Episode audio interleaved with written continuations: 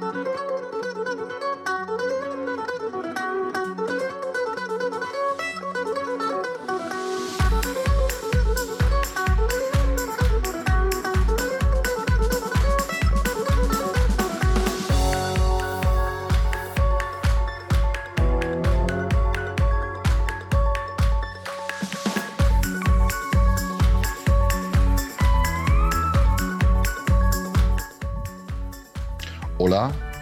Salvatore, ¿estás por ahí? Sí, sí, aquí estoy, aquí estoy.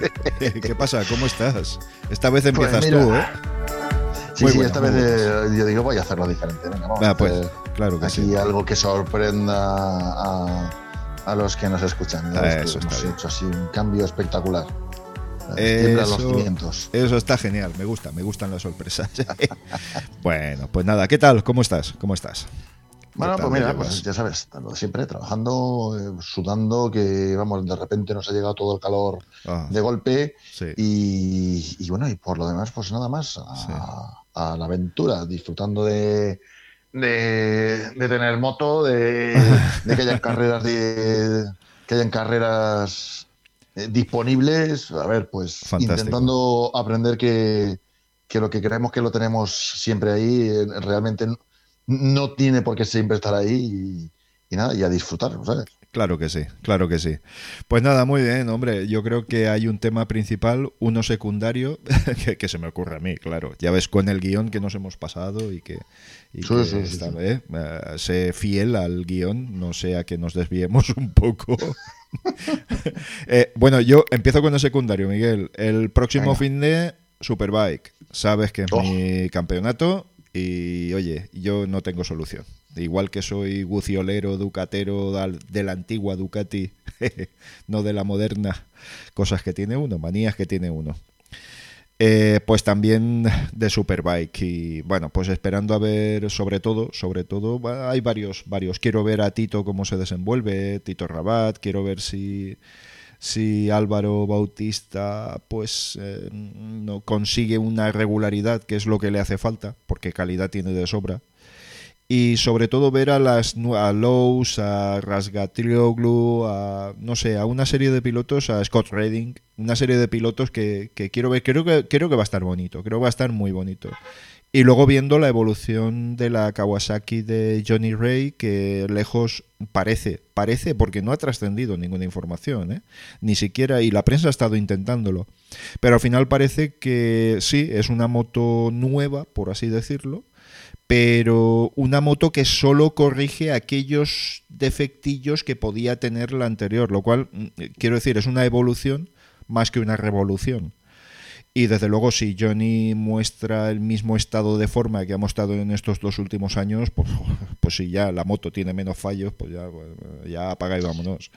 Apaga y vámonos. Pero bueno, bien, vamos a verlo, vamos a verlo. Sí. Tengo muchas ganas. Yo a, ver, yo, a ver, yo el tema de, de Superbike, eh, a ver, este fin de semana lo, lo seguiré, por supuesto.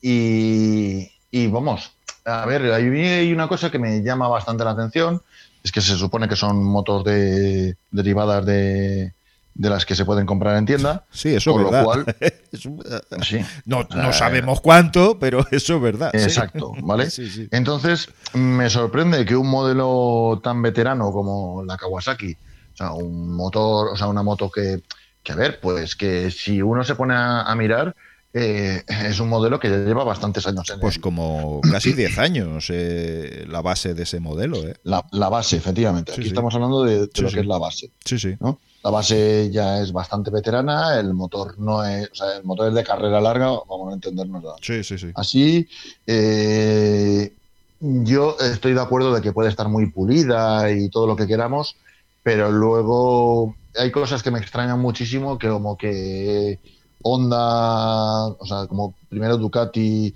luego Honda, ahora BMW, que, que se tiren al límite, el límite del reglamento, que saquen versiones eh, auténticamente, vamos, au- auténticamente de, de- de moto de carreras matriculable y que luego no le hagan sombra a Ray. Sí. A ver, está claro que el pilotaje, por supuesto, es una cosa que, que manda y lo hemos visto, eh, Sí, sí. por ejemplo, en MotoGP con, con Marc Márquez, Márquez por ejemplo. ha estado fuerte, ha estado incontestable. Y, fue el año pasado el lesionarse y aquello convertirse en un, en, un gallinero en el que parecía que nadie quisiera ganar el campeonato del mundo, ¿no? Y entonces, ya digo que, es una cosa que me, que me sorprende bastante. Llama, mucho la, llama mucho la atención, pero bueno, tiene sentido. Quiero decir, al, eh, Vamos a ver, cuando. ¿Recuerdas cuando con Marc Márquez se comentaba? Dice, no, es que esa onda eh, y Marc forman un conjunto que algunos que sabían decían, sí, sí, pues menos mal que no se sube una Yamaha, porque entonces os enteraríais de lo que es bueno.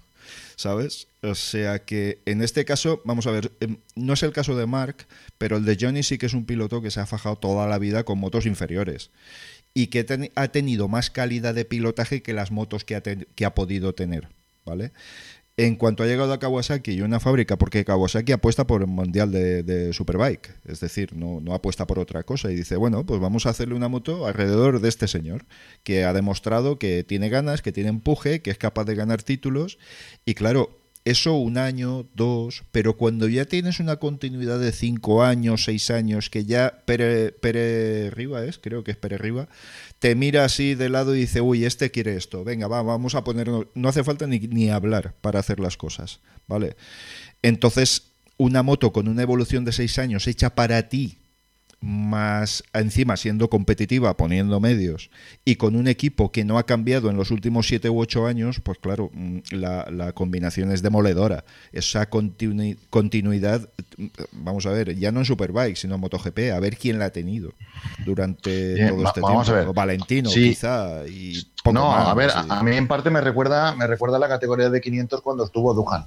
¿Vale? Aquellas temporadas en las que solamente ganaba Duhan y las motos no cambiaban absolutamente nada y los demás rivales no parecían ser capaces de, hacer una de hacer una, moto tan buena como, como, la Honda y eso que la Honda se repetía durante un año y otro año y otro año, que de hecho, de hecho, bueno, habían pilotos que corrían con el mismo chasis de hacía tres años y, funcionaban todos. Y lo que decía Miguel, acuérdate, que llegaban los, los test de pretemporada, que por entonces había muchos, y, decía, bueno, ah, se desperezaba así. Ah, bueno, a ver qué me han cambiado este año. Vamos a dejarle igual que estaba. sí, pero yo lo siento, pero es que al cabo de unos pocos años, 500 eh, desapareció para convertirse en MotoGP. Porque se había convertido en un, en un callejón sin, sin, sin salida. Entonces, a, mí, a, mí, a mí Superbike, por supuesto, yo no digo que sea un callejón sin salida, ni mucho menos, ¿no? Pero sí que me, sí que me da un poco de, de respeto eso, ¿no? O sea, que, a ver, desde que salió la Kawasaki, está claro que, que la Kawasaki empezó, o sea, eh, la Kawasaki, la base de la Kawasaki de ahora, eh, prácticamente el mismo motor Mm, si salvamos muchas diferencias, por supuesto, pero lo que es la base general de la motocicleta eh, ya se pegaba con la Aprilia RSV4. Que sí, que sí, con Viaggi. La RSV4 ha desaparecido, pero es que luego le han salido competidores como primero BMW con las con las S con las S1000RR. ¿Vale? Eh, nada, ni, verlos. Tommy Sykes eh, pasó de Kawasaki a la BMW y no. Luego, luego llegó Ducati con, con el Pepinaco V4 y, nada, ni verlo, porque vamos a ver, porque excepto, excepto el principio de maravilloso de temporada que hizo, que hizo un, sorprendente Bautista, eh, los demás pilotos de Ducati tampoco es que digas que es que han estado ahí quitándole el bocadillo a Roy, ¿no? Luego llegó, llegó Honda con, con el pepinaco de CBR 1000RR, con medidas super cuadradas, con supuestamente tecnología de MotoGP también aplicada al, mismo estilo que, Ducati. Y nada, ahora viene BMW con la M1000RR, que bueno, que también tiene un aire a, ultra pepino, que dices, madre mía, no lo sé, o sea, me extraña muy mucho. La diferencia es el piloto, Miguel. Es el sí, sí, pero, pero coño, no sé, eh, hay algo que no me cuadra. Eh, tú sabes que siempre la diferencia es el piloto, ¿vale? Estamos, estamos de acuerdo, pero yo también he dicho que, eh, que a mí me ponías me subías en una Yamaha R6, por decir algo, y a Valentino Rossi lo subías en una Vespa y rodando en el Ricardo Tormo, a ver, yo le gano a, Valentino Rossi. ¿Vale? O sea, si hay una diferencia grande de mecánica, eh, el piloto lo podrá, eh, lo podrá compensar eh, durante alguna carrera que te salga en agua o que el circuito sea propicio o tal, pero no puedes estar compensándolo todas las carreras. Y, que Rey no, o sea, gane tanto quiere decir que, que a la verdad la Kawasaki también marca el, ritmo. Sí, claro. está claro. Está claro que Mar Márquez a lo mejor tenía una, una GP muy superior, o sea, no, era una moto superior al resto, porque el resto de los, de, los pilotos Honda no hacían nada con ella, pero sin embargo él sí que podía sacarle el, jugo. Efectivamente, efectivamente. sí, eh, sí, sí, pero aquella, aquella, aquella Honda aún podía subir al podio con Kraslo o con Pedrosa. Bueno. O con, con Alex Márquez.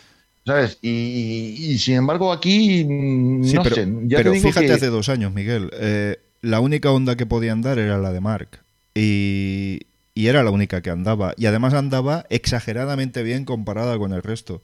Pero no con el resto de ondas, y con el resto de motos de la parrilla. Es decir, eh, es que son, son esos pilotos que llega un momento de su carrera deportiva que están en estado de gracia y que les da igual. Es decir, ¿quién podía vencer a Mark hace dos años? Nadie absolutamente nadie, pero ni, ni loco, ni en sus peores, ni sus más húmedos sueños podía, podía imaginarlo. Y en el caso de Johnny Ray, eh, el reglamento Superbike lo iguala todo un poquito más. Además, luego a mitad de temporada se compensan el tema de límites de revoluciones y todo eso, que además mm, siempre ha sido penalizado porque es el campeón, entonces siempre ha estado penalizado, ¿vale? Mm, bueno, no lo sé. Yo el año que, que empezó a correr Bautista, que es el que más tecnológicamente más ha seguido el campeonato, eh, penalizaron a Bautista dos veces. Claro. Y cuando, y cuando la Kawasaki se puso a ganar, no la penalizaron. Sí, la segunda parte de la temporada sí. Sí, sí. Vamos a ver, no, no, lo, no lo sé, no lo sé. Primero que yo no lo veo justo, porque lo de cuando penalizaron a Bautista. a mí esas cosas no me gustan, desde luego. Claro, a, mí tecnológicamente, ¿sabes? Yo que, que todas las motos eh, se, quieran, se quieran parecer para que haya una igualdad en el campeonato, podríamos estar de acuerdo o no, pero lo que sí que no me gusta es que a mitad de, eh, durante el campeonato, me, le pongas palos al que, al que lo está haciendo bien. A, mí eso personalmente es una cosa que no me, que no me gusta. Y más cuando, cuando no era justo, como por ejemplo pasaba con, con lo de Bautista. Es que yo no estoy de acuerdo con eso. Fíjate, eh, yo ahí creo que... Es que no, no, no. Vamos a ver, de todas formas, mm, eh, a lo mejor entramos en consideraciones personales, ¿no? El reglamento es el que es y es igual para todos y, evidentemente todos tienen que cumplirlo de la misma manera. Pero al final esas, esos cambios de revoluciones y tal la, eh, tienen que estar aprobados por, por unanimidad entre todos los, no sé si son equipos o marcas de la parrilla. ¿Vale? Con lo cual, eh, como tú ya tienes un, reglamento a principio de temporada que sabes que si va a suceder esto, va a suceder lo otro, va a tener una consecuencia, entonces, de hecho, de hecho, yo estoy convencido de que han habido carreras de Superbike en las que algunos pilotos han bajado ritmos para evitar mm, ser eh, compensados, entre comillas, ¿vale? es algo que, bueno, yo creo que se podría hacer de otra forma, porque al final cuando tomas decisiones de estas, dos decisiones de estas a lo largo de la temporada, pues al final hay personas detrás, quiero decir. Me parece más equilibrado, eh, tal y como lo hace Dorna, por ejemplo, a como se hace en Superbike por supuesto. Yo siempre que las decisiones las tomen personas son susceptibles de equivocarse, mientras que si tú lo tienes todo bien reglamentado y técnicamente bien acotado, pues es difícil que aumentes las prestaciones de no ser que te inventes cosas como el eh, cambio atómico de onda o como, no sé, pues el slingshot en marcha que está empleando Ducati, que además es legal. Eh, otro bueno, ahora hablaremos de esto. Otro triunfo de la línea, que vamos. Sí, sí, pero es que tú ten en cuenta que, eh, ya te digo que aquel año fue el que más eh, el que más lo seguí. Maracolo, por ejemplo, me preguntaba de cómo iba el tema de la revolución y tal. Me acuerdo que además hice un audio y todo hablando del tema de las revoluciones. Y, y, yo me y yo me acuerdo que lo que no me convenció fue precisamente decir, vamos a ver, es que una cosa es que Álvaro Bautista y entonces creo que era quién era el que estaba con él, eh, eh, Davis, mm. y que las otras Ducati de la parrilla hubieran aplastado. ¿vale? Y de repente, eh, eh, cuatro Ducatis en parrilla V4, eh, cuatro Ducatis que estaban metidas entre los siete, ocho mejores en todas las carreras. dices, de repente la Ducati se ha convertido en el pepino para, hacer para hacer podiums y hacer, o sea, que con el que tú salieras con esa Ducati y que dices, ya, sé que tengo el séptimo, el octavo puesto asegurado. ¿Vale? Porque corre mucho más, porque se aguanta mucho más, porque tracciona mucho más y porque encima se aguanta. Entonces, vamos, pepinazo. Es que no era así. Es que el único que corría era Bautista. Es que los demás pilotos de Ducati se las veían y se las deseaban para hacer un décimo. Ya, bueno. Entonces, mm, a ver, eh, pues es un poco lo que pasa con Rey, con Rey pero, pero la Kawasaki aún hace, hace alguna cosa más. ¿Vale? Pero es que me resulta muy injusto que yo esté corriendo con una marca y que de repente, porque haya un piloto top corriendo con esa marca, a mí me jodan, me jodan mil vueltas. Y dices, oye, pero vamos a ver, ¿por qué? Sí, bueno. jodérselas a él, pero no me las jodáis a mí. Sí, ahí lo que se tiene en cuenta son muchos factores. Las velocidades máximas registradas, los tiempos medios por vuelta, se tienen muchos factores en cuenta. Pero yo insisto, es opinable, quiero decir. E, es evidente que es opinable. Y es algo que, mira, esto es lo mismo que lo del bar en el fútbol. ¿Vale? Al final, si quieres eliminar un error humano y pones a cuatro humanos para eliminar el error humano, pues no estás haciendo, no estás ganando nada. ¿Vale? Porque son susceptibles de equivocarse, igual.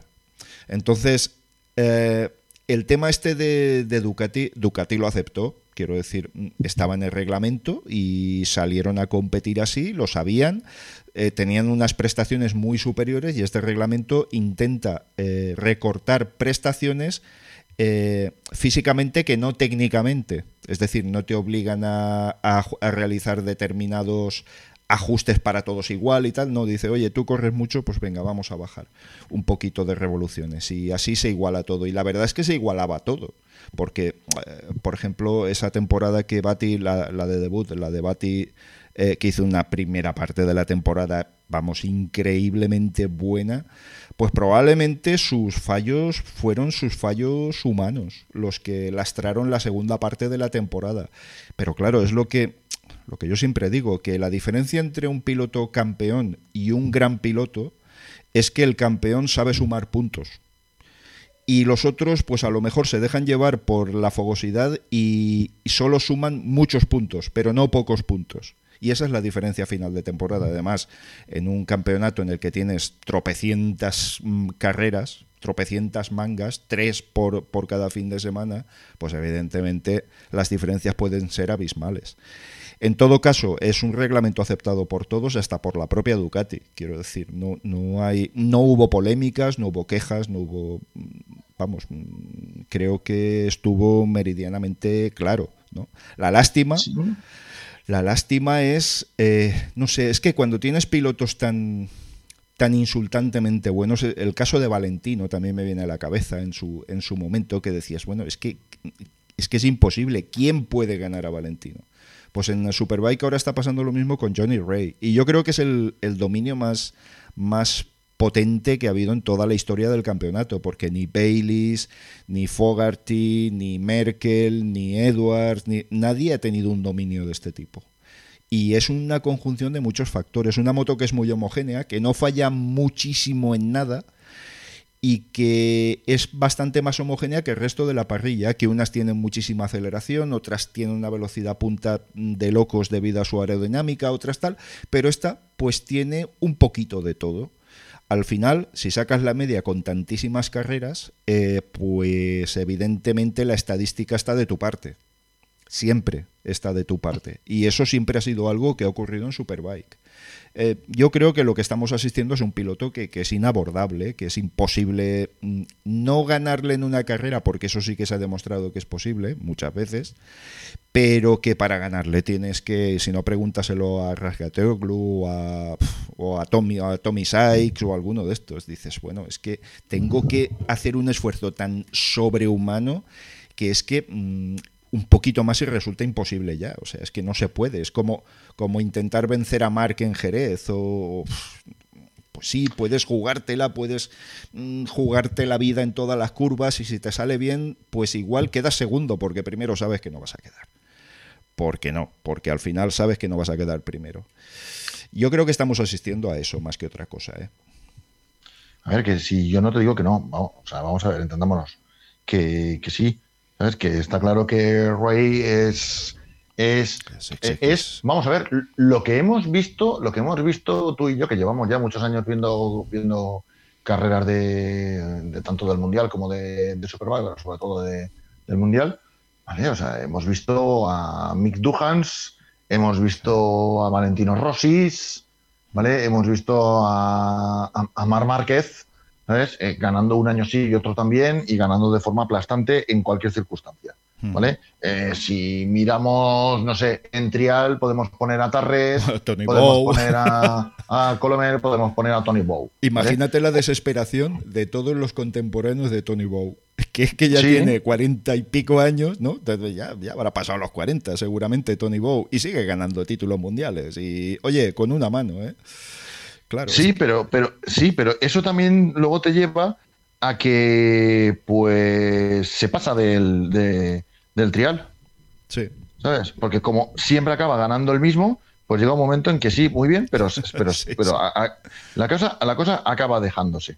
¿Vale? Y ya ves tú que, visto que el trial eh, resulta tan tan ya tan exageradamente sí, eh, más, personal sí sí vale tan, inhumano sí sí vale pues muchos pilotos de trial se están tirando a, a esta nueva modalidad que se llama hard enduro ¿vale? Que la verdad es prácticamente hacer trial con, una, moto de todo terreno y permitiendo que ponga los pies en el suelo.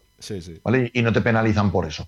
Con lo cual, ya está, pero por donde se meten y por donde ah, entrenan y por donde pasan y por donde tal. Sí, sí, no. El otro día yo estaba viendo un vídeo que me pasó Manchi de Poltarres, ¿sabes? Ah, con una Yamaha Tenere 700, pero no esos vídeos que se le ve ahí haciendo trial con, con, la, con la Tenere. No, no, no. Estoy hablando de uno que se le ve a él con una GoPro pegada al casco y él por las zonas donde él va a entrenar. con la moto de enduro, metiéndose con la Yamaha. Unas trialeras y unas bajadas que dices. Además, que él mismo va hablando y se va sorprendiendo a sí mismo de pasar por oh, sitios donde, donde, no se donde no se imaginaba poder pasar con, con esa moto. ¿vale? Todo eso muy bien. ¿vale? Pero luego, eh, a la verdad, no es que es que se pueda, es que él tiene un nivel que no es de este mundo. O Efectivamente. entiendes lo que te quiero decir? Es que ves el vídeo, que el vídeo dura aproximadamente una media hora, ¿vale? Hay algún corte y hay tal. Pero es que lo ves al tío que es que hace trialeras. ¿Sabes? Me viene a la cabeza un vídeo. Imposibles. Y es que, es que no le sube ni, ni, el pulso, tío. y luego lo ves rodando por, por unas sendas. O sea, por unas sendas de dos palmos, una senda bicicletera. Sí, sí. ¿eh? rodando, estrujando el motor en segunda y en tercera, que dices, no puede ser verdad. O sea, lo que está haciendo este tío no, no. Lo están haciendo a cámara rápida esto, ¿no? ¿Vale? Sí, pero es que ese hombre, a ver, vamos a ver, es que ese hombre se ha dejado el, trial por, por, eh, por, Tony Bow, vamos a decirlo así. Sí, sí. ¿Eh? Sí, mira, pero fíjate, hay un vídeo, eh, lo hago como a modo de inciso, Miguel, para todos los que nos escuchan. Buscad por YouTube un vídeo de Tony Bow haciendo trial con el motor apagado. Sí, por ejemplo. Bueno, o, sin, tren delantero, sin tren delantero entero, quitarle la, rueda y la horquilla delantera. Pero con el motor parado, subir yo, hostia, eso la física yo creo que ya no, yo creo que ya va en contra de la física, ¿eh? eh pero es que lo hace, es que lo hace. O sea, sin, ¿cómo? sin tomar impulso. O sea, yo no lo entiendo, no lo entiendo. Pero bueno, bien, Tony Bow, es que, fíjate, todos los contemporáneos, eh, Geroni Fajardo al principio, eh, ¿cómo se llama este que, está peleando con él ahora? Pues la mayoría son catalanes. Eh, hay, siempre ha habido una gran escuela en Cataluña de, de, trialeros. Pero claro, todos los contemporáneos a lo largo de 15 años de carrera deportiva que no puedas ni hacerle sombra a un animal de estos, dices, es que, es que, es que he tenido muy mala suerte de, que mi carrera deportiva coincida con él. Pero insisto, tú fíjate ahora el caso de Johnny Ray. Es lo que te he dicho, llega a su box, no tiene ni que hablar. Es que una vez me llamó mucho la atención. Llegar al box después de unos entrenamientos, eso de que se sientan y tal y que cual, y va a tomar notas, no habla y dice, bueno, es igual, hay que hacer esto, hay que hacer lo otro, hay que hacer tal. Eso, el jefe de mecánicos. Llegan a tal grado de compenetración que es que ya no les hace falta ni hablar. Cuando tienen un mal momento psicológico, saben cómo arroparle, saben cómo... Aparte de que ese hombre psicológicamente es un, es un portento, quiero decir, es imposible, es inabordable también. Y luego también en su... Fíjate que Superbike es un campeonato muy, muy familiar, ¿no?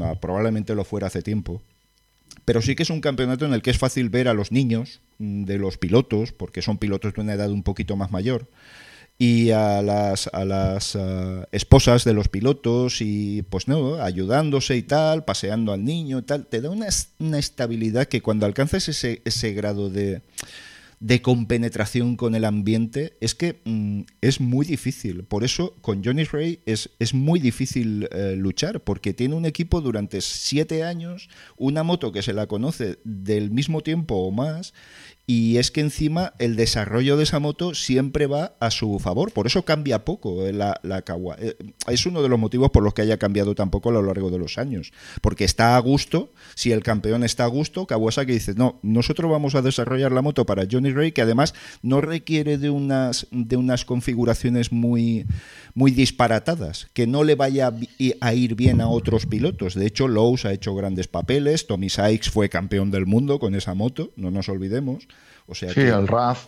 Bueno, sí, RAF, por ejemplo, también. Por ejemplo, por ejemplo, Rats, Rasgateoglu, eh, no sé, Joan Lascors hizo un, antes de, que Pobrecico tuviera el accidente, también hizo unos grandes papeles. El propio Jordi Torres, que ahora está en Moto E, no entiendo muy bien qué hace ahí, pero bueno, sabrá. Pues eso. Sí, bueno, no sé. Correr. Sí, ya. Pero bueno, es que dejar de Superbike para pasarse ahí teniendo oferta, pues bueno, eso, pero bueno, eso es otro tema. El caso es que, que, que, claro, es inabordable este hombre. Tendrías que encontrarte exactamente en las mismas circunstancias. Una moto que no cambiara, una continuidad de 5, 6, 7 años en un mismo equipo, que eso yo creo que no se da ya en ningún campeonato. Eso, eso ha pasado a la historia. Los contratos de un año, dos años como mucho, y si no, fuera y, y nos olvidamos el uno del otro.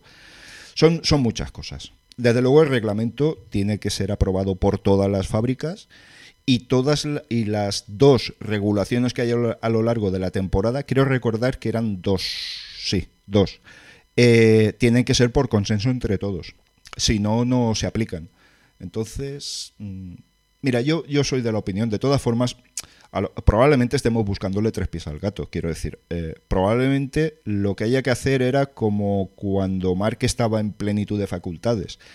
Vamos a disfrutar a estos grandes campeones, cada uno en sus categorías, en sus niveles, en sus edades, en lo que queramos. Eh, son campeonatos diferentes y, y, no porque Tony Bow sea mayor hay que restarle menor importancia a sus títulos, quiero decir.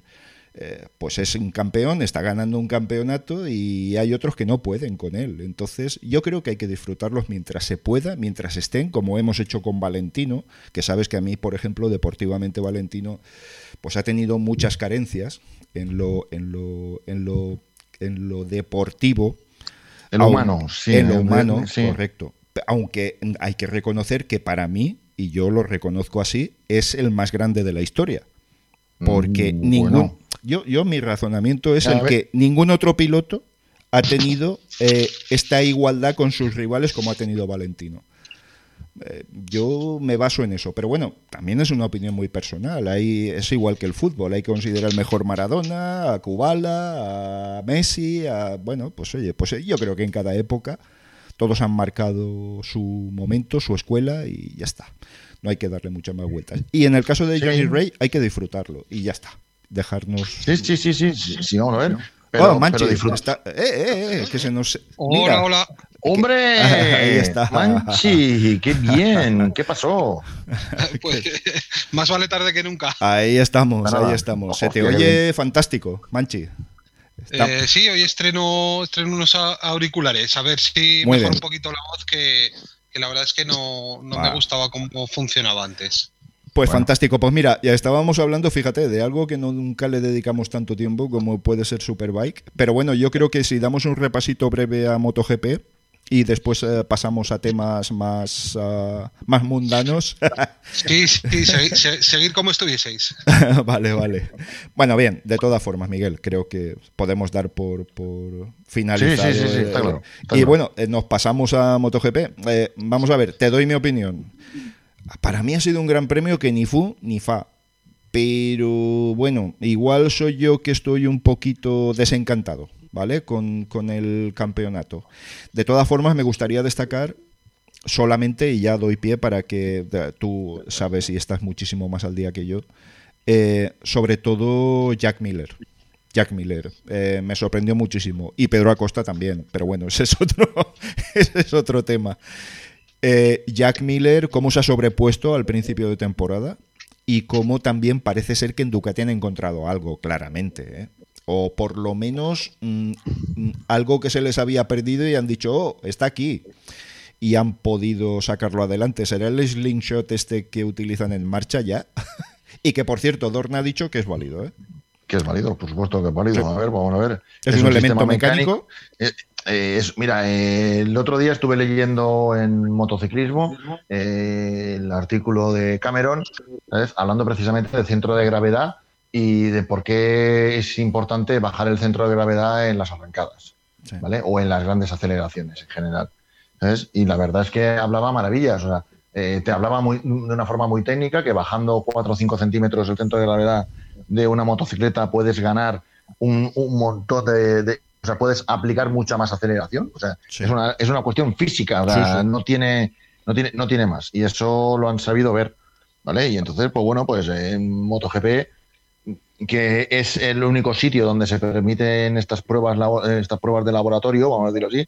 Es la única gracia que tiene en parte MotoGP, porque mecánicamente se han quedado en, en que, bueno, a ver, vamos a ver, una MotoGP es una moto que es totalmente distinta a lo que existe, a lo que existe en el resto de los campeonatos. ¿Vale? No hay campeonato que se acerque tecnológicamente hablando.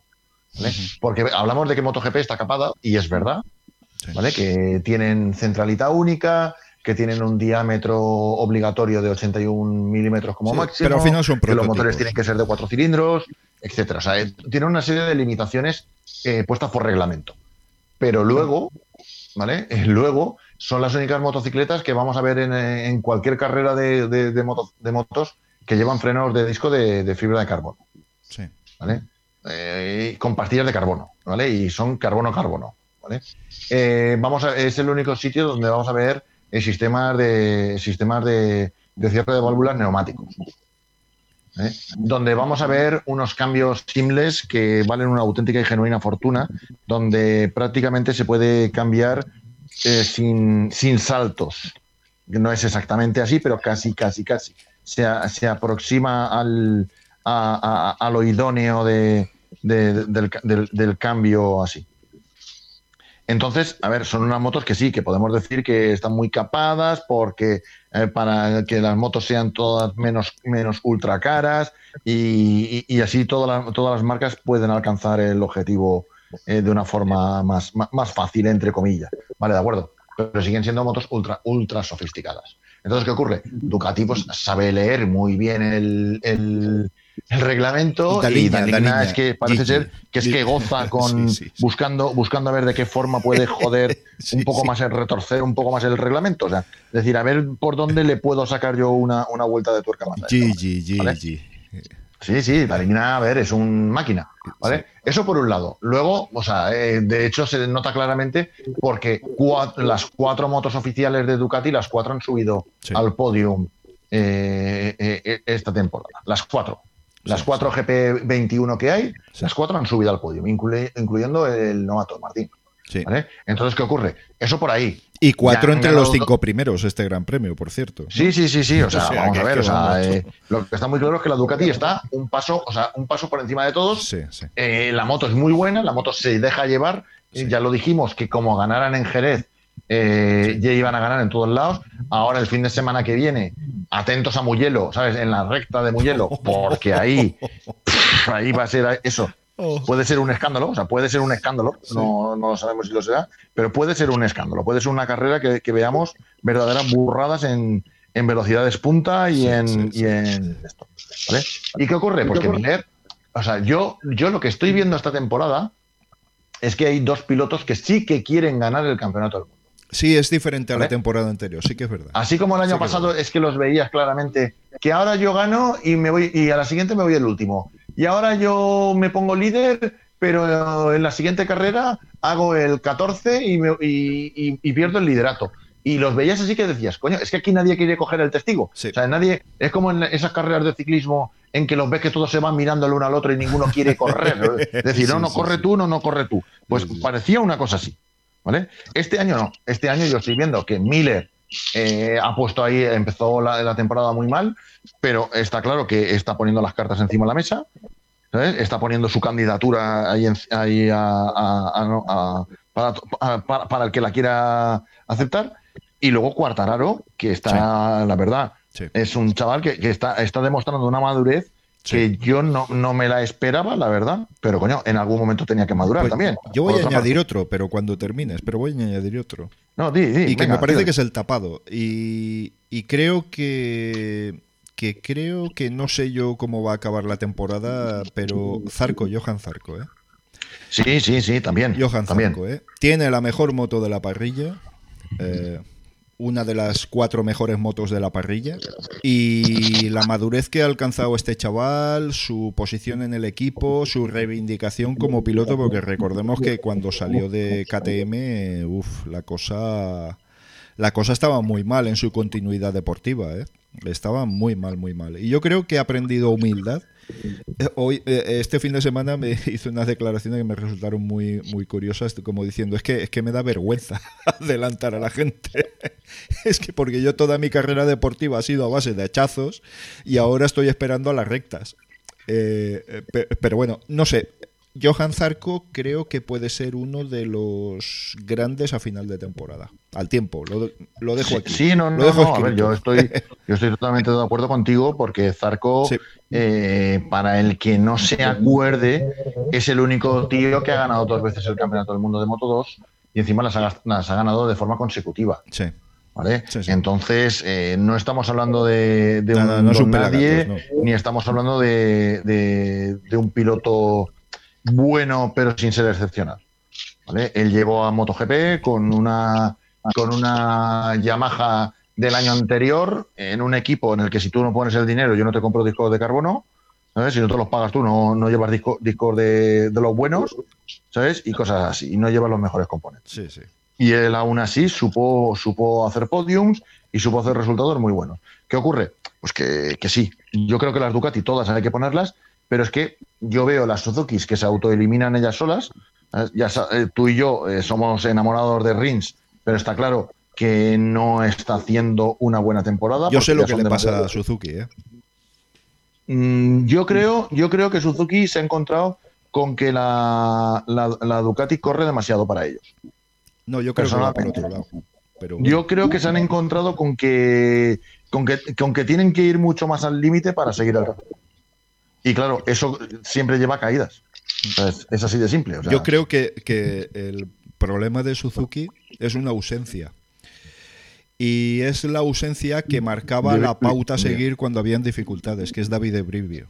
Sí. Y, me da la sensación que es ahí donde está el verdadero problema. La moto no ha cambiado excesivamente, el reglamento sigue igual esta temporada que la anterior, etcétera, etcétera, etcétera. Bien está que las Ducati a lo mejor pueden tener una superioridad eh, actualmente, que lo es, es así, pero, ostras, es que lo están haciendo muy mal, ¿eh? Es que lo están haciendo muy mal en Suzuki. Eh, muy mal, ojo, para tener al piloto campeón del mundo y a un aspirante al título. Mm, quiero decir que, que, no sé, no sé, a mí lo que me da la sensación es de alguien que pone la sensatez, alguien que dice, bueno, pues si pasa esto, vamos a hacerlo así, vamos, ¿sabes lo que te quiero decir? Y ahí David Brivio siempre ha sido mágico todos los equipos de David de Privio han sido así. Eh, arropar a los pilotos, se está poniendo ya bastante en duda Rins, eh, no sé, eh, el rendimiento de Mir, no sé, cosas que el año pasado no se hubieran visto, por ejemplo. ¿Vale? Porque sabes que enseguida salía David y en la rueda de prensa lo dejaba todo clarísimo. O sea, no, no, sus pilotos lo primero, después sus mecánicos y después Suzuki y después, quiero decir, tenía sus prioridades muy claras. Me da la sensación que es eso. Y eso es un problema difícil de resolver durante la temporada.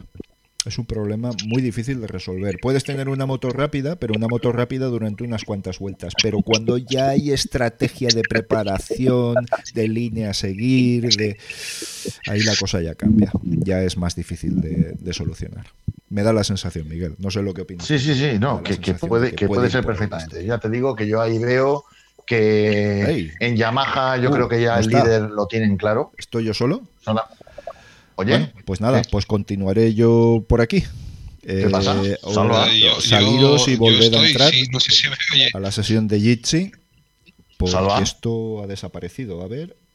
Yo, yo os escucho a los dos. ¿Y yo? Ahora habéis vuelto. Ahora habéis vuelto. Bueno, vale. vale. Yo, os, estaba escuchando a los dos. Vale, vale, pues ya estaba dispuesto yo a soltar ahí, a enrollarme un poco. Nada, nada, pues habéis sido un fallo puntual.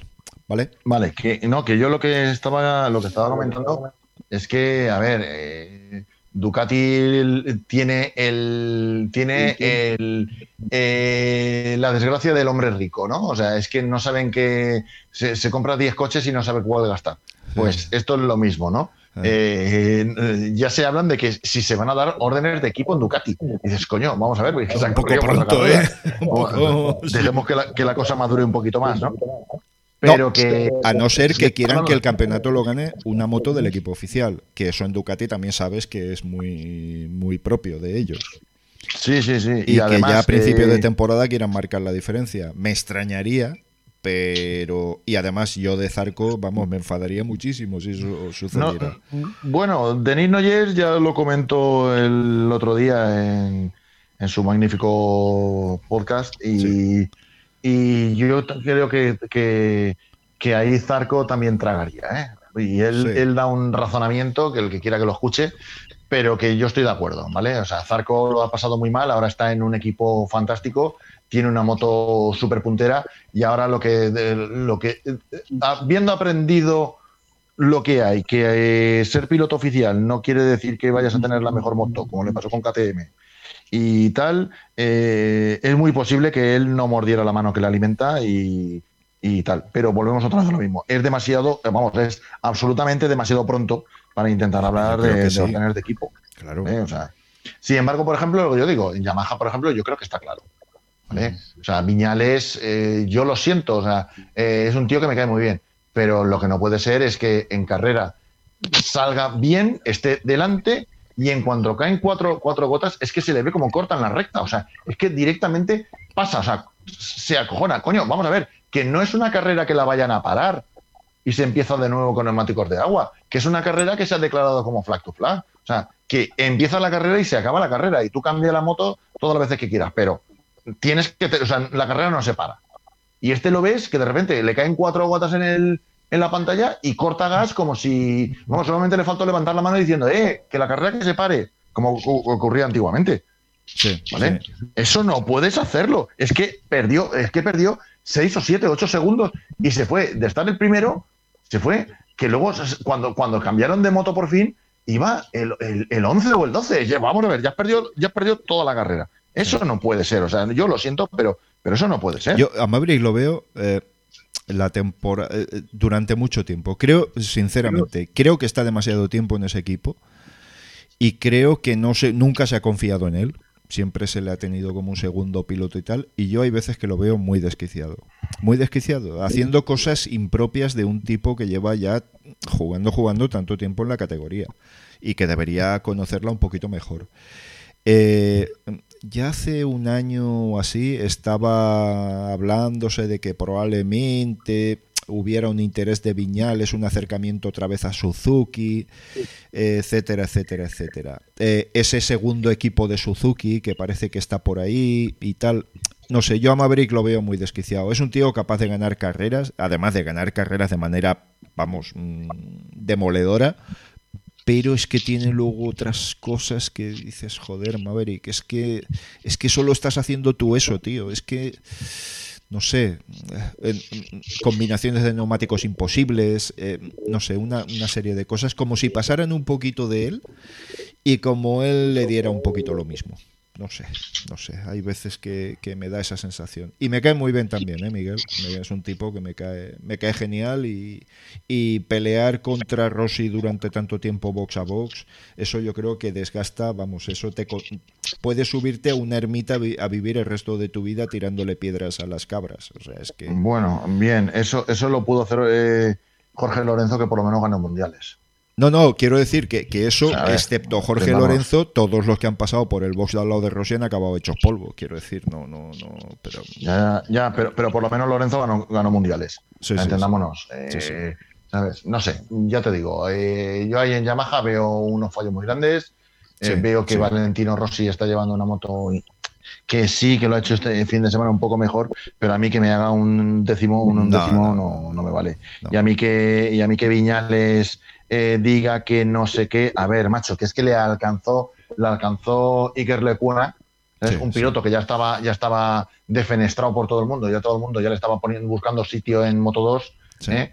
y que vamos, que, que, que, vamos, Iker hizo un carrerón de puta madre, lástima de, de, la salida de pista que tuvo, porque hubiera entrado entre los cinco o seis primeros y luego encima adelantarte, o sea, siendo tú un Maverick Viñales que has ganado la primera carrera, que eres uno de los candidatos al título y que te adelanten en la última curva. Sí. No sé. No sé, porque vamos a ver, es muy se está metiendo mucho con la caída de, de Mar Márquez. Vamos a ver, Mar Márquez se ha tirado una temporada, o sea, se ha tirado en nueve meses de mierda tragando y, sin saber si, si, podría volver a subirse encima de una moto. ¿Hay críticas a la caída? De... Sí, sí, sí, sí, hay gente que, que, lo critica. ¿vale? Vamos a ver. Joder. De acuerdo, o sea, a ver, pues como tú y yo podemos criticar otras cosas. ¿Vale? Eh, aquí somos aficionados y hablamos mucho, ¿vale? Pero lo que sí que tengo yo muy claro es que por lo menos Jorge, o sea, eh, Jorge digo, eh, por lo menos Mark estuvo ahí y se vio ahí. Que, que, tenía que haber sido más cuidadoso, que no tenía que haber corrido tanto, que tenía que... A ver, da igual, se vio delante y se vio ganando la carrera. Hmm. Y ya está. Hmm. Y ya está. Y, oye, era, era un fin de semana de él, tú fíjate, él piensa en los puntos que ha perdido, que es verdad. Sí. O sea, porque él está pensando en ganar el mundial. Sí, sí. Pero lo que, lo que está muy claro es que, a ver, eh, yo. La segunda caída sí que fue, sí que fue la mala porque ahí sí que perdió, oye, pues unos puntos que, hubiera entrado claramente entre los 10 primeros y hubiera cogido ahí unos 5, 6 o 7 puntos, que, luego esos puntos, pues lo que dice él, ¿no? Que luego no me falten cuando, cuando llegue final de temporada.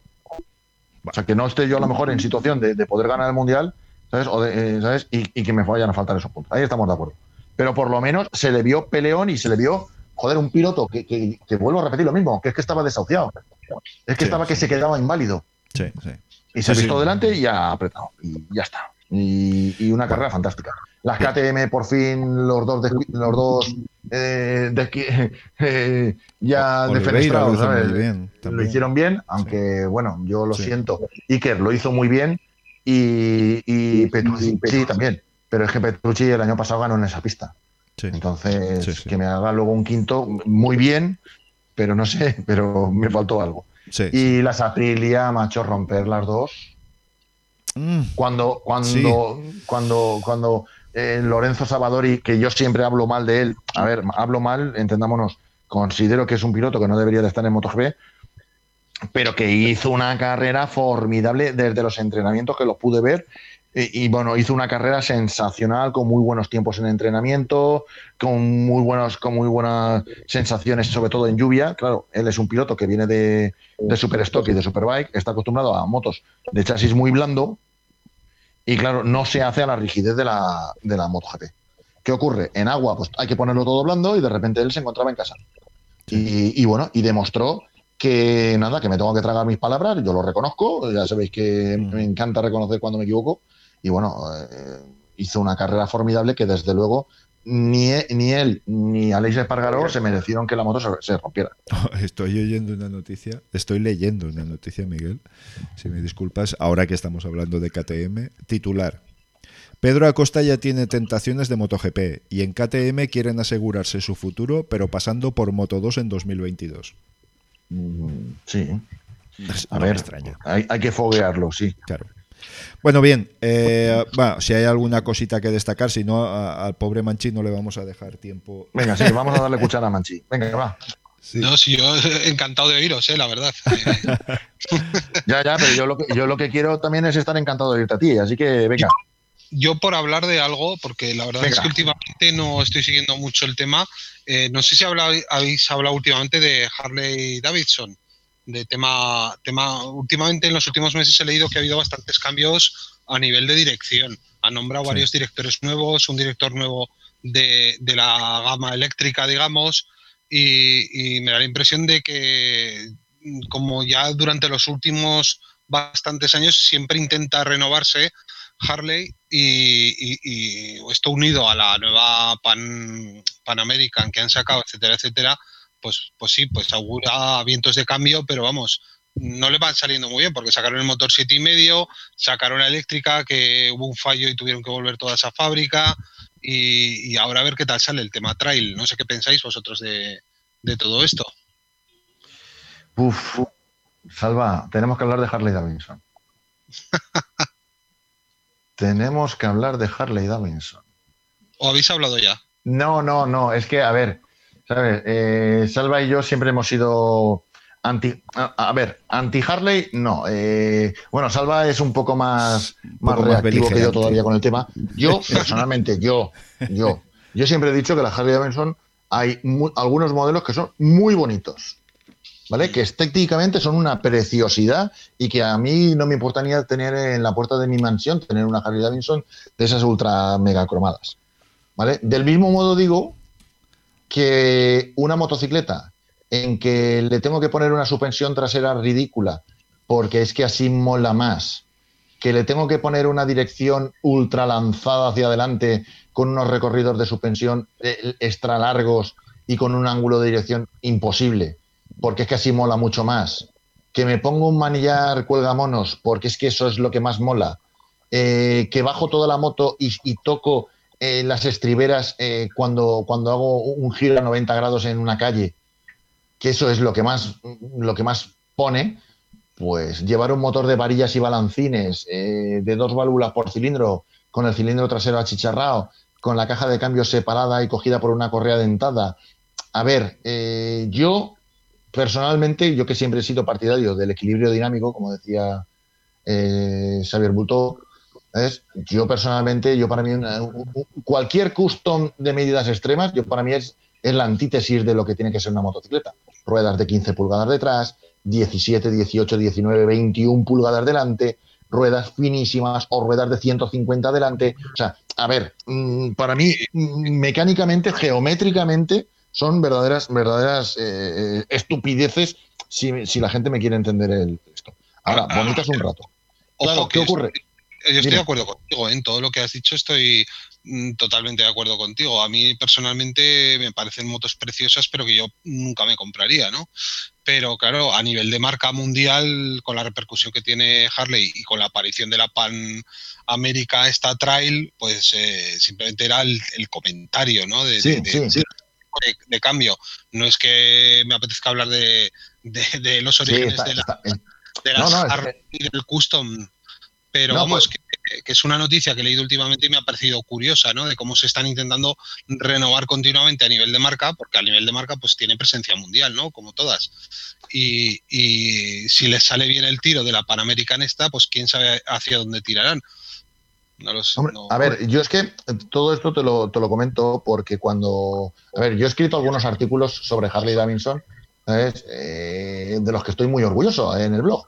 ¿Vale? Cuando hablé del martillo de Lucifer, que yo para mí es el mote más bonito que tiene una moto de carreras en toda la historia de las carreras de motos, ¿eh? los sí. Hammer. O sea, es que llamarle el martillo de Lucifer a una motocicleta es que es, de carreras, es que es el mejor mote, tío. Y nada de mariconada de esas de Ren Sport y eh, otras cosas que, pronuncian los, los, bávaros, ¿vale?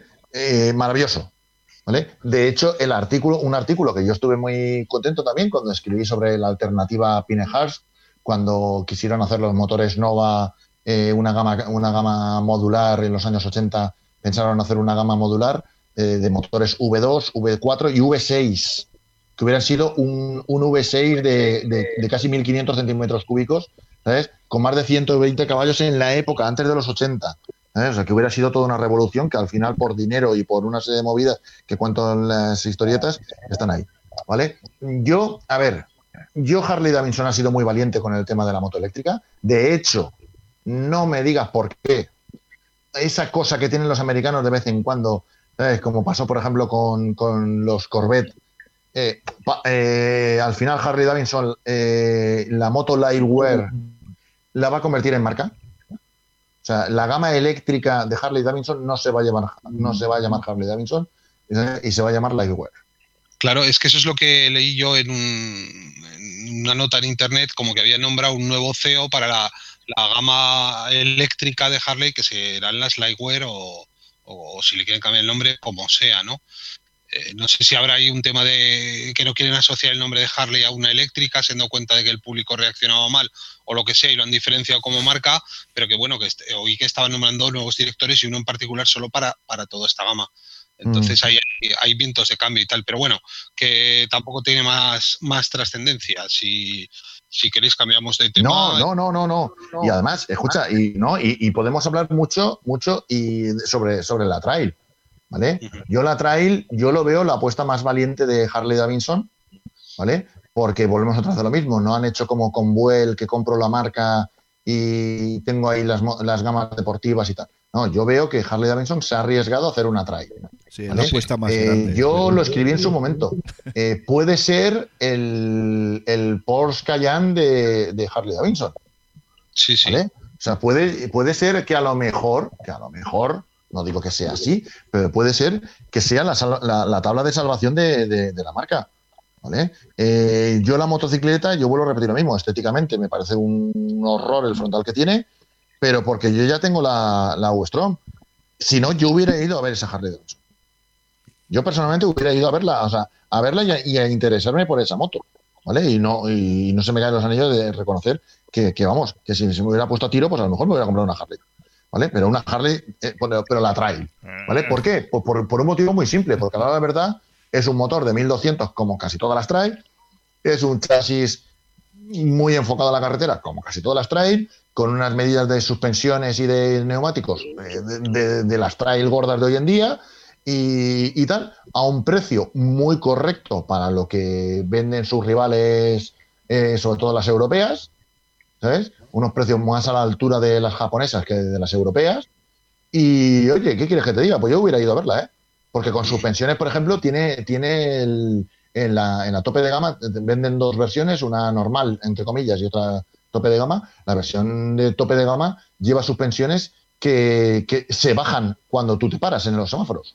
Sí, sí, la primera, la primera, moto, ¿no? Que implementa esto, ¿no? Efectivamente. Y eso para a mí a lo mejor me puede dar igual, porque yo por suerte, por desgracia, soy pati largo, pero yo entiendo que para la gente que tiene, que tiene talla normal, ¿sabes? Eso puede ser la diferencia entre comprarte una trail y no comprártela. Bueno, yo, yo de hecho conozco a algún chico bajito que teniendo una, una BMW 1200 GS de la, Adventure usaba el sistema este de las suspensiones para que le bajase un poco cuando iba a baja velocidad para llegar mejor al suelo, pero era simplemente ablandarlas al máximo para que la moto le llegara un poquito en caso de apuro mejor al suelo. Lo que pasa es que esto ya es la evolución de eso y es efectivamente que baje toda la moto. Eh, supongo que no sé, no sé cómo lo harán, no pondrán algún motorcillo aparte o algo, no sé no sé cómo limitarán o bajarán todo el recorrido de la moto, ah, porque ya te digo, en BMW simplemente consistía en bajar la dureza del muelle al mínimo para que con tu peso pues bajase en zonas lentas y llegases mejor al suelo. Claro, no puedes ir luego circulando a alta velocidad con el muelle tan blandito, ¿no? Porque la moto flanearía y tal, pero bueno, este amiguete que, lo hacía así, lo hacía así. En zonas lentas ponía el muelle al mínimo para que la moto cediese un poco con el peso y llegar mejor. eso quitar precarga. sí, pero claro, como, la BMW ya lo tenía todo electrónico en el manillar, pues lo hacía todo con un botoncito. No, tienes que pararte a, tirar de pomo. Bueno, y yo, yo, os quería hacer una pregunta. Vosotros, a ver, ¿vosotros habéis tenido alguna, alguna moto que os haya dejado tan buen sabor de boca que os apetezca volver a tenerla? ¿O conocéis a alguien que, haya, que haya vuelto a caer en la, a tropezar con la misma piedra una o varias veces? Sí. Mira, yo además es que como me enamoro de mis motos, pues tengo un problema, porque probablemente todas las que he tenido me gustaría volver a tenerlas. Pero hombre, sí que hay, sí que hay. Yo cumplí el sueño de mi vida, motero, que era tener una Ducati Paso, y lo pude cumplir. y probablemente hoy por hoy, hoy por hoy, una Calliva Elephant. Una Calliva Elephant 900, la segunda que tuve. Tuve las dos, la primera con inyección y la segunda, curiosamente, con carburadores Mikuni, que era la buena.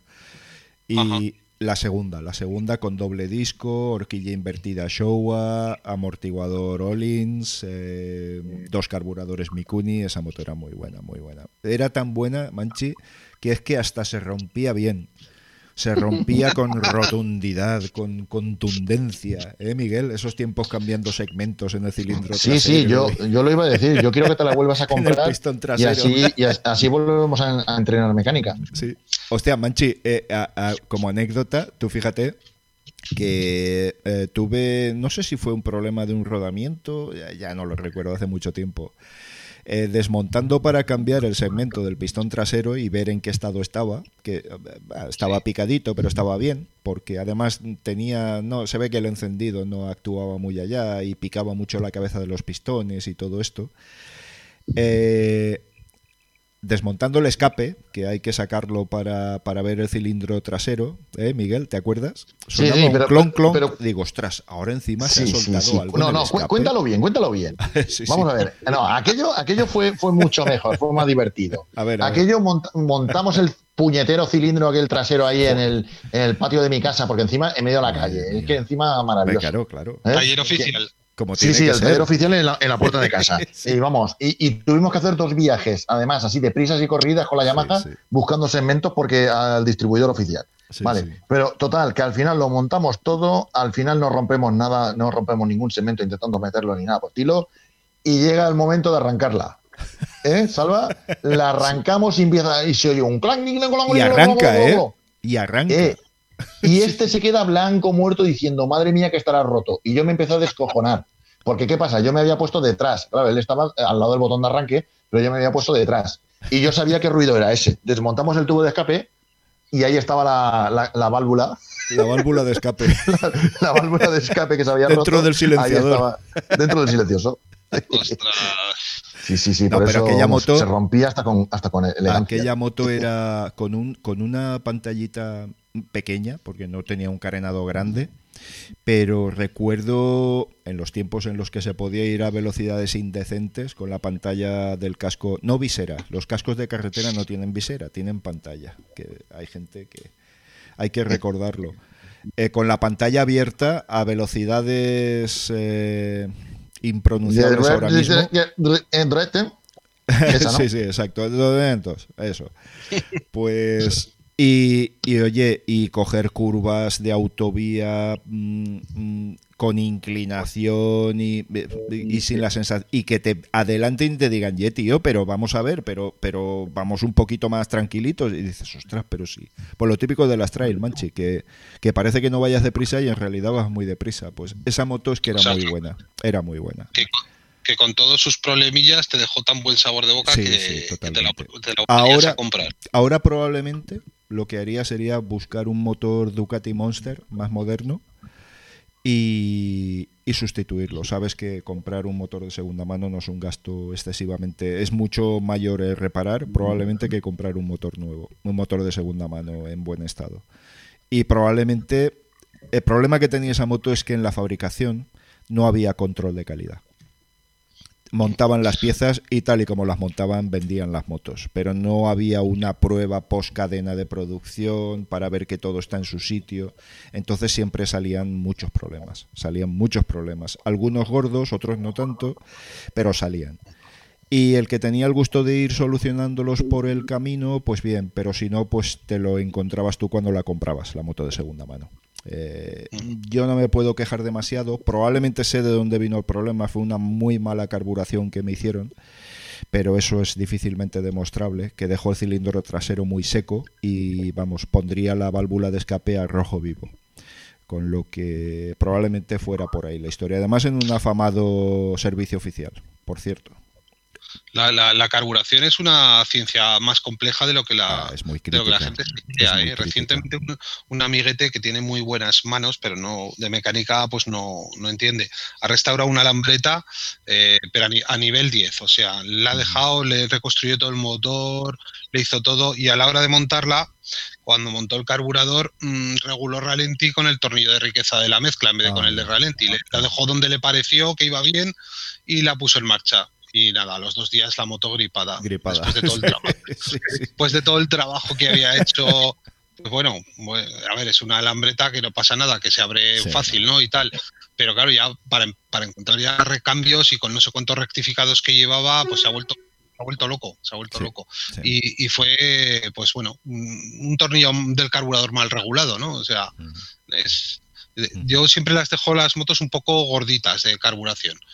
Si me gusta que vayan un poco gorditas porque, porque eso te garantiza que vayan más refrigeradas. Sí. Y, en el dos tiempos, desde luego, sí, sin duda, sin duda. En el cuatro tiempos es que, bueno, es un poquito más permisivo.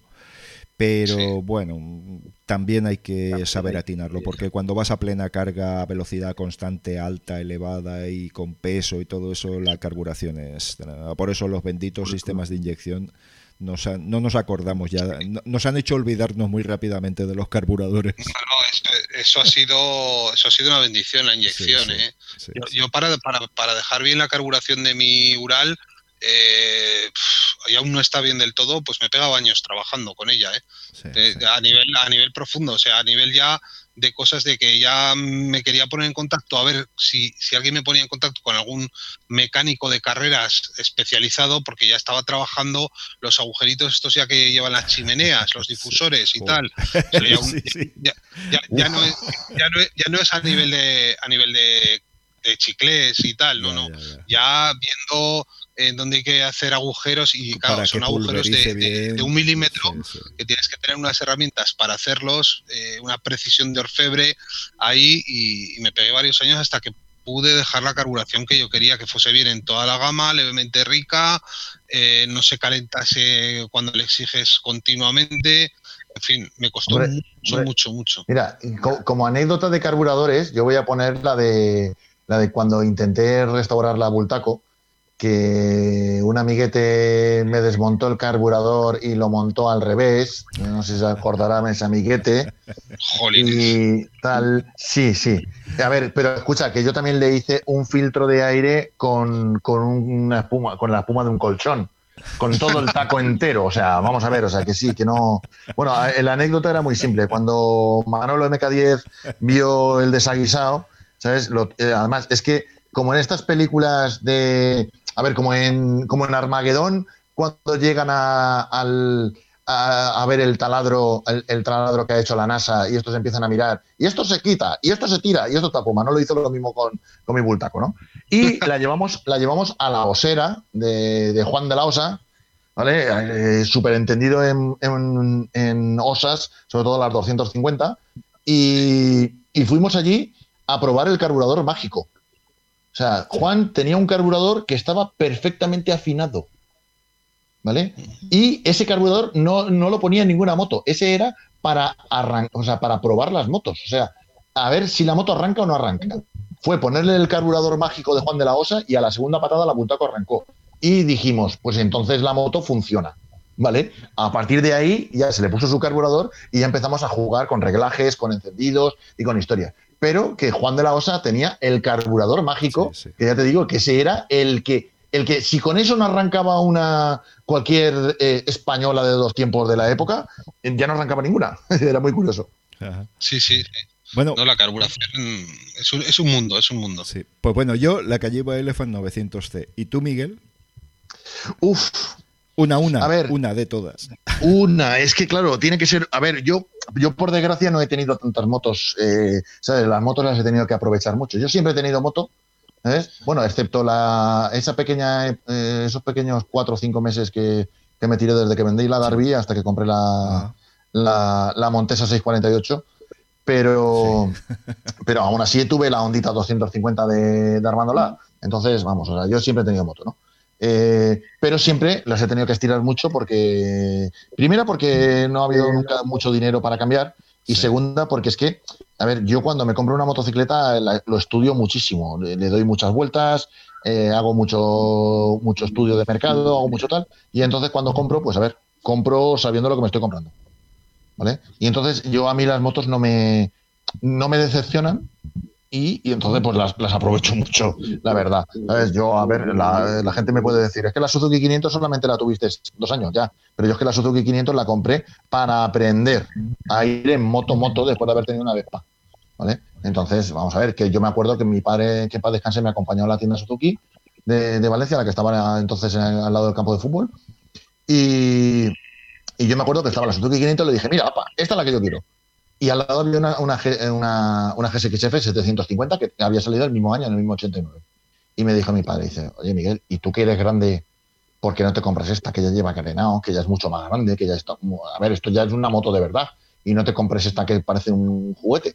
Y yo le dije, papá, y digo, yo es que creo que con la 500 podré. Digo, pero con la 7 y medio no puedo. Y mi padre sonrió y me dijo, perfecto, pues entonces cómprate esta. ¿Vale? Entonces, a lo que yo me refiero es que eh, yo las motos las he estudiado mucho. ¿Vale? Yo sabía que mi Suzuki 500 iba a ser para dos años. Eh, de hecho, no la tenía un año y ya estaba mirando de cambiarla por otra. Por una Kawasaki Ninja 900. ¿sabes? Pero bueno, eso también es otra historia. Entonces, a lo que yo me refiero es que yo no he tenido tantas eh, como para poder decir yo repetiría esta. Pero si yo pudiera ahora mismo en mi garaje tener otra moto, pues mira, eh, dudaría entre una Suzuki GS500, que a mí esa moto me dio un sabor de boca, o sea, me dejó un regusto maravilloso, la disfruté muchísimo, aprendí muchísimo con esa moto, la moto iba genial, en curvas era una bomba, era, era una mata gigantes que, la gente no se creía por dónde, o sea, cómo, yo podía seguir el ritmo de, la gente, ¿vale? Boro lo puede, lo puede atestiguar. Sí, sí. ¿Vale? Eh, vamos, con aquella moto yo he disfrutado lo que luego no he disfrutado, por ejemplo, tanto con, la Yamaha o no he disfrutado tanto, por ejemplo, con la Transal. ¿Vale? Esa sería a lo mejor una de las que yo pondría en el garaje. El único problema está en que no sé para qué. Porque yo hoy, por ejemplo, he ido con la V-Strom por la ciudad, que hoy he ido a trabajar, me he ido con la V y bueno, me he metido en un atasco de estos que te metes y me pongo a culebrear ahí entre los coches. Eh, y solamente me ha seguido un scooter. O sea, a ver, eh, yo con la V estoy muy contento y entonces tener una GS500 para, solamente para ciudad, no lo sé, ¿vale? Del mismo modo, del mismo modo que teniendo la V-Strom, pues ahora no me compraría, por ejemplo, una, una BMW, una, una 1100 RT, aquella que me dejó Juan y, y con la que yo hice bastantes kilómetros, muchos kilómetros, eh, y yo me quedé enamoradísimo de, aquella, aquellas RTs primeras de, inyección eh, boxer, ¿sabes? Que aquella moto es que era un puñetero juguete, macho, es que le dabas cuerda y iba sola. Era una, yo siempre he dicho que era una trail con carenado grande de turismo y, y maletones. Era, era maravillosa, o sea, se llevaba, se llevaba con la, con la chorra. Pero si yo ahora, ahora mismo pudiera complementar mi garaje con una moto que he tenido, desde luego sería la XR600. Yo me volvería a comprar una Honda XR600 eh, sabiendo que hay que hacerle motor, que hay que afinarla, ¿sabes? Y dejarla bien, bien, bien de segmentos y bien de tal. Pero oye, eh, de altura, yo a altura no tenía ningún problema, con lo cual tal. A mí el arranque a palanca, ¿sabes? Como Dios manda, ¿sabes? Es una cosa que me encanta. O sea, a mí no había cosa mejor que llegaba gente y me decía, hostia, déjamela. Yo, sí, sí, ahí la tienes. ¿Y el botón de arranque? No, no, el botón de arranque es esa palanca que tienes ahí. ¿Ves? Y, y nadie podía. Y vamos, a mí eso me, llenaba de orgullo y satisfacción luego sacar la palanca y decirle, mirad, esto se hace así, de arriba abajo y arrancar a la primera. Pues perdona, pero la XR arranca fácil.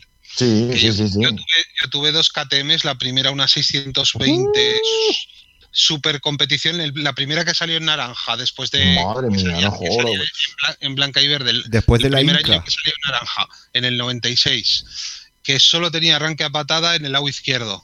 y, esa, esa sí que era. Esa sí, que era delicada de arrancar. tenía, además tenía el carburador eh, con dos starter, uno para frío y otro para caliente.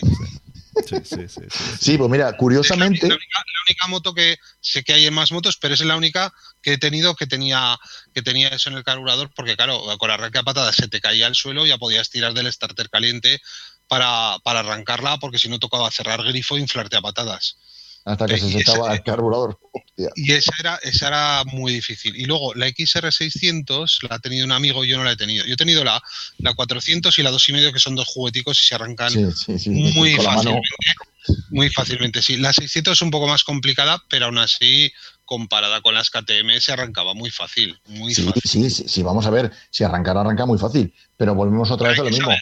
Claro, eh, efectivamente. O sea, vamos a ver, aquí los tres creo que sabemos hacer un reglaje eh, así a ojo en, en una dos tiempos, más o menos, o en una cuatro tiempos, más o menos, sabríamos hacer un reglaje rápido a ojo, ¿vale? Con el truco ese de, ponerle el ralentí, eh, eh, tirar el tornillo hacia un lado hasta que la moto empieza a traquetear, tirarle el tornillo hacia el otro hasta que empieza a traquetear y ponerlo en el medio. Y dice, bueno, pues ya la carbura. Eso mucha gente pues no sabe hacerlo porque no lo han vivido. O no han tenido que desmontar bujías para quitarle perla o cosas por el ¿Vale? Pues del mismo modo hay mucha gente que no sabe arrancar una moto, una moto palanca. Yo sí, vamos a ver, yo, yo la, la XR arrancaba, arrancaba bastante bien.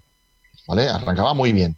Pero bueno, a ver, también toda la gente hablaba de que las Bultaco 370 arrancaban regulín y yo me acuerdo que yo me gané. o sea, a mí me abrieron la puerta en clásicas, los que no me conocían, quiero decir, ¿sabes? Cuando llegué a la primera carrera y arranqué una, una Pursan. Eh, una Pursan MK12 370, ¿sabes? A la tercera. Dije que, que, la mía, no, no, yo es que la mía arranca a la tercera. A la tercera no arrancan nunca. Digo, bueno, la mía sí, esto no es cierto. Digo, bueno, a ver, déjame, clac, clac, bram, y en marcha. A ver, eh, también hay que tener un poco de, arte, que no voy a decir que yo lo tenga, pero sí que, sí que eso. Yo ya te digo, yo una XR600, eh, mm, traileándola un poquitito, o sea, un poquitito solo, o sea, manteniéndola lo más de serie posible. Es más, me gustaría pintarla de rojo con el asiento negro, como fueron las primeras originales XR600. ¿eh? Sí. Eh, y lo único que sí que le haría sería ponerle una batería de litio, que hoy en día eh, las baterías de litio son minúsculas, con lo cual las puedes poner en cualquier lado, y le pondría una bombilla halógena adelante. Porque yo me acuerdo cuando volvía por las noches, cuando me iba al camping eh, después de trabajar a las 10 de la noche y, le cortaba gas en las curvas y de repente la luz de la vela decía que hasta luego, Mari Carmen. Uf, uf, lo pasaba muy intenso, ¿eh? Pero bueno, yo con la XR, bueno, Salvatore salimos una vez, ¿te acuerdas? Que hicimos asfalto, ¿no? que tú llevabas la. O sea, que nos fuimos con, un montón de gente, ¿te acuerdas? Sí. Que íbamos, que íbamos, un, íbamos un montón. Y yo salí con la, con la XR y el único que me seguía era Salva. Y cómo iba la puñetera XR. Y si Maracolo nos está escuchando, seguro que Maracolo todavía le duele cómo, cómo le humillé por asfalto y, neumáticos de tacos eh, con él con su Aprilia Supermotor Super Guapi. ¿sabes? O sea, que, sí, sí, Yo, la, yo la XR la disfruté muchísimo. En campo iba muy bien. No era una enduro, estaba claro, y no era una enduro moderna, porque yo me acuerdo que salí alguna vez con Manolo MK10 y entre que Manolo era mucho, es muchísimo mejor que yo en campo. Vamos, cualquiera es mejor que yo en campo. Y, pero sobre todo Manolo. Y tal, pero yo con la XR coger pistas y sendas así anchitas por donde podría pasar un coche y enfilar y perderme por allí, por toda la zona de Alcublas y toda aquella zona de allá. Madre mía, yo que yo lo, gocé muchísimo con la XR y la verdad que es una cosa que he hecho mucho de menos, el, salir a, motear por la montaña y perderme como me perdía, que me iba horas yo solo, en plan, a ver, en plan inconsciente, porque por la montaña no se, no se debe de ir tú solo y mucho menos a meterte por caminos, por caminos eh, perdidos que no tal. Pues eso lo hacía yo y la, y la verdad es que lo gocé muchísimo. Y yo, si pudiera, tendría, tendría otra XR. Os, os, recuerdo, chavales, que llevamos una horita y cuarto y ya se están haciendo horas. Bueno, pero eh, sí, pero Manchi tiene que, Manchi tiene que decir la moto que, ah, que él repetiría. Hombre, por supuesto. A ver, venga, chuta. A ver, yo, yo eh, soy un poquito como, como, Miguel, tampoco cambio mucho de moto, lo que pasa es que, claro, como ya son muchos años, pues al final sí que has tenido unas cuantas, ¿no? Y, estos días me estoy planteando volver a comprar una, una Suzuki DR350. ¡Hostias, qué buena, tío! Mm. Es una moto que, de las que he tenido, de las que mejor sabor de boca me han dejado, me arrepiento de haberla vendido. La vendí para comprar la XR400 y no me sí que tenía más motor, que es lo que buscaba, pero en muchos aspectos no me satisfizo tanto como la, como la de R3,5 y la verdad es que le, le, la hecho de menos esa moto.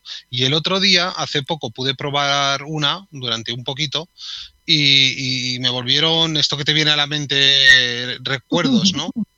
que, a todos nos ha pasado alguna vez y, me lo estoy planteando, la verdad, últimamente. Y, por eso se me ha ocurrido preguntaros, ¿no? A vosotros, a ver, a ver qué experiencia teníais con esto y eso. Y es una, es una trail muy equilibrada, cilindrada media, eh, va muy bien en todos los terrenos. Y, la echo de menos. Es una moto que, se echa de menos. No, no y además es que no hay nada. Bueno, ahora tienes la CRF 300, pero no hay nada en el mercado remotamente similar. Últimamente hay, hay, mucha carencia de trail de este, de este tipo en el mercado. Entonces me estoy planteando comprar una de segunda mano y desmontarla entera, y porque ahora ya empiezan a estar cascadillas, ya empiezan a tener de 20 años para arriba, desmontarla entera y, ponerla al día. Vamos a ver. Eh, eh, mira, yo añadiría... Ay, perdón, perdón. No, no, se decía que incluso, quién sabe, según cómo salga el motor, en Estados Unidos venden kits para subirla a 400 y hasta 440. Quién sabe cuántas maldades se pueden llegar a hacer ahí. No, mira, te diría que, fíjate, al hilo de lo que comentas sobre la DR, que yo tuve una DR 600 Jebel y probablemente también es una moto que me dejó muy buen sabor de boca. Aquella moto la disfruté muchísimo. Seguramente no sería una moto que ahora mismo buscaría para comprarla, ¿vale?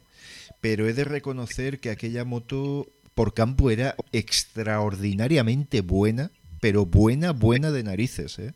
Y no tenía nada para serlo, quiero decir, era una moto muy mecánica, muy unas suspensiones muy básicas. Sí que es cierto que detrás tenía, ¿cómo era? El full floater de Suzuki, el full floater system de Suzuki, que se notaba mucho, pero claro, ese amortiguador estaba ya muerto. O sea, yo ya lo compré muerto y la vendí con el amortiguador muerto.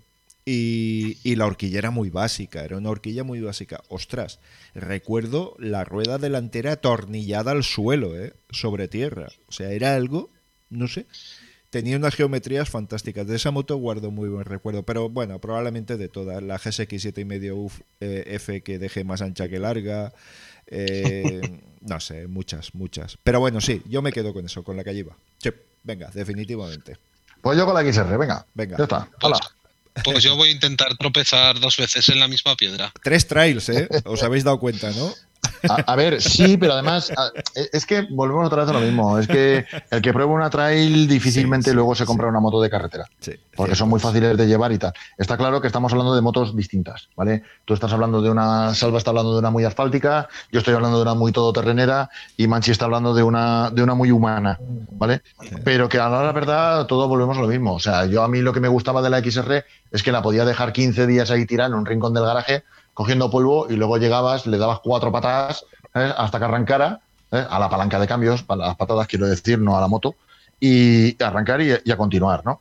Eh, entonces, esa sensación, a mí lo que me, lo que me gustó de la, de la XR fue, además yo me acuerdo que cuando entré en Motos Trail, una de las historias que conté fue esa, ¿no? La de la de la Vespa 600, ¿no?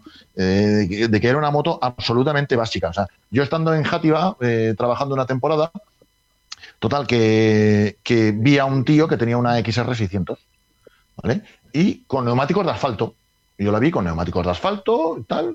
Y, claro, yo me quedé así y le dije, coño, digo, ¿cómo te, ¿cómo te compras una XR 600 y le pones neumáticos lisos, no? Digo, no sé, no, lo entiendo si esta moto para salir a montaña. Y me dijo, me dice, mira, muy sencillo. Dice, porque esta moto no es mía, no es, mía, es la del hermano. Dice, pero va resulta que yo me compré una Vespa. Y iba de, de, de, esto de Genovés, que es un pueblo que está cerca de Játiva, está al ladito de Játiva. Dice, yo iba de Genovés a, Játiva eh, eh, con la moto, a trabajar, con la Vespa. Dice, y me la cogió un día mi hermano y me la, y me la hostió. Y como me la hostió, pues yo me he quedado con la, o sea, yo me he quedado con la XR. Y yo le pongo neumáticos de asfalto para, para ir a trabajar con ella. Y digo, macho, ¿y esto? Y dice, sí, sí, dice, a ver, dice, esto el mantenimiento igual. Dice, arranca palanca, no tiene, no tiene batería, no tiene de nada. Dice, simplemente darle a la palanca y arrancar y tirar.